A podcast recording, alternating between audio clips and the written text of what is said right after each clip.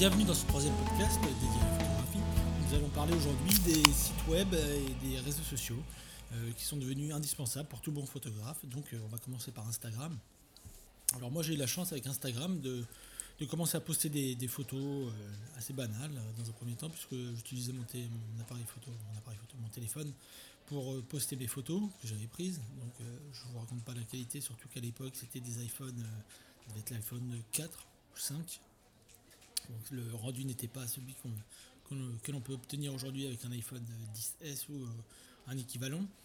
Donc j'ai commencé comme ça, à mettre des photos, et puis euh, j'ai deux trois personnes qui ont commencé à me suivre, à liker mes photos, alors qu'elles n'étaient pas franchement réussies. Et puis petit à petit, ben, j'ai commencé à poster mes, photos de, de photographe, puisqu'à l'époque j'étais pas photographe professionnel, mais j'étais plutôt photographe euh, amateur. Et puis euh, à force de m'entraîner, de m'entraîner, euh, la qualité des photos s'est améliorée. Et puis euh, au fur et à mesure euh, des années, puisque au début j'avais pas, j'avais pas perçu euh, Instagram comme un, médium qui allait devenir si important que ça en termes de, visibilité, de vitrine pour un photographe. J'ai pas prêté plus attention que ça, donc je l'ai laissé de, côté. Et puis quand j'ai changé de boîtier, quand je suis passé à mon Canon 5 DSR, j'ai commencé à reposter à de nouveau des photos. Et là en fait j'ai eu de plus en plus de followers. C'est monté en flèche parce que la qualité des photos était plus du tout la même euh, que celle que j'avais postée euh, au tout début d'Instagram avec mon iPhone. Et puis petit à petit, comme ça, j'ai gagné 2000, 3000, 4000, 5000 euh, followers. Jusqu'au jour, en fait, j'ai commencé à, me soucier des, hashtags. Puisqu'au début, au début, je postais sans, sans hashtag, juste des photos comme ça avec euh, l'indication du lieu sur lequel la photo avait été prise.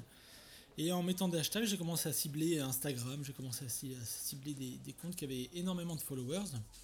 Et puis un beau jour, j'ai eu la chance en fait d'être euh, reposté par euh, Instagram, euh, qui a plus de, je sais pas, 10, 30, 50 millions de followers. Et mon compte de followers a commencé à augmenter un dimanche après-midi d'une manière assez incroyable. Et ça m'a permis de gagner à peu près, je sais plus, je crois 30 000 followers. Et petit à petit, euh, mes photos, puisque j'ai continué à, poster et à affiner euh, le rendu euh, de mes photos, d'un point de vue colorimétrique, d'un point de vue cadrage. Parce que moi, en fait, contrairement à d'autres photographes qui cherchent des reflets, des angles de vue un peu, un peu tordus, des angles de vue un peu originaux, etc., moi, en fait, j'ai tendance à cadrer au centre mon sujet. Ça doit être dû au fait que j'ai beaucoup vu de films de Ridley Scott, où euh, lui il avait une obsession également pour, euh, pour le centrage de ses sujets, centrage de ses, plans. Et donc, euh, donc petit à petit en fait j'ai des, grands grands comptes Instagram, Ignant, euh, Boom Design, des choses comme ça, qui ont des millions de followers, qui ont commencé aussi également à reposter mes photos. Et cela, ça vous permet en fait, c'est un effet boule de neige qui vous permet en fait d'être reposté par d'autres sites un peu moins importants, mais qui suivent les plus gros sites. Et donc cet effet boule de neige va vous faire gagner énormément de followers, énormément de likes, et vous allez avoir une, euh, une, attractivité pour les pour les marques euh, qui vont souhaiter en fait travailler avec vous, puisqu'en fait Instagram c'est devenu aussi euh, une plateforme pour les marques pour pouvoir être visible. Donc en fait ils cherchent des influenceurs, ce qui vous permet vous de gagner de l'argent via, via, via des, des des reposts de marques ou via des partenariats directement avec des marques. Donc en fait c'est vrai que c'est devenu une plateforme euh, totalement indispensable à tout bon photographe qui veut être visible, qui veut gagner de l'argent. Et, euh, donc ça c'est vraiment le premier conseil qu'on peut, peut donner à tout bon photographe, c'est d'être présent sur Instagram et puis surtout de, de surtout pas négliger Instagram, comme beaucoup ont tendance à le faire, des vieux photographes qui euh, s'en fichent totalement d'Instagram, qui n'ont pas saisi l'importance que ce réseau avait pris. Et donc euh, ça c'est le, premier, le premier point que je voulais aborder, c'était donc Instagram, c'est le fait de également reposter, commenter euh, des comptes de, personnes que vous suivez, que vous appréciez, rentrer en contact avec elles. Ça vous permet aussi de lier des liens et puis de comprendre un petit peu comment ça fonctionne. Euh, quels sont les prix que vous pouvez pratiquer lorsque vous faites un repost par rapport à vos nombres de followers, par rapport aussi l'image que, que vous avez euh, sur Instagram, sur le web, mais également dans les galeries.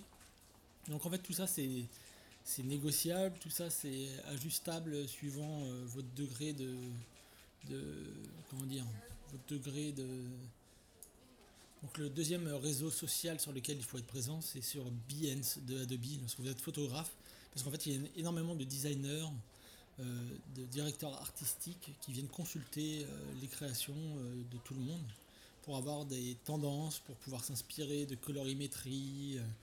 Et donc moi j'ai été énormément consulté et, contacté sur Behance de Adobe. Et j'ai Adobe qui met régulièrement mon travail en, en homepage, en highlight, euh, qui me permet d'avoir aussi énormément de visibilité, de gagner des followers, de gagner des likes. C'est le même principe que hein, Instagram, sauf que là c'est vraiment dédié aux professionnels de l'image.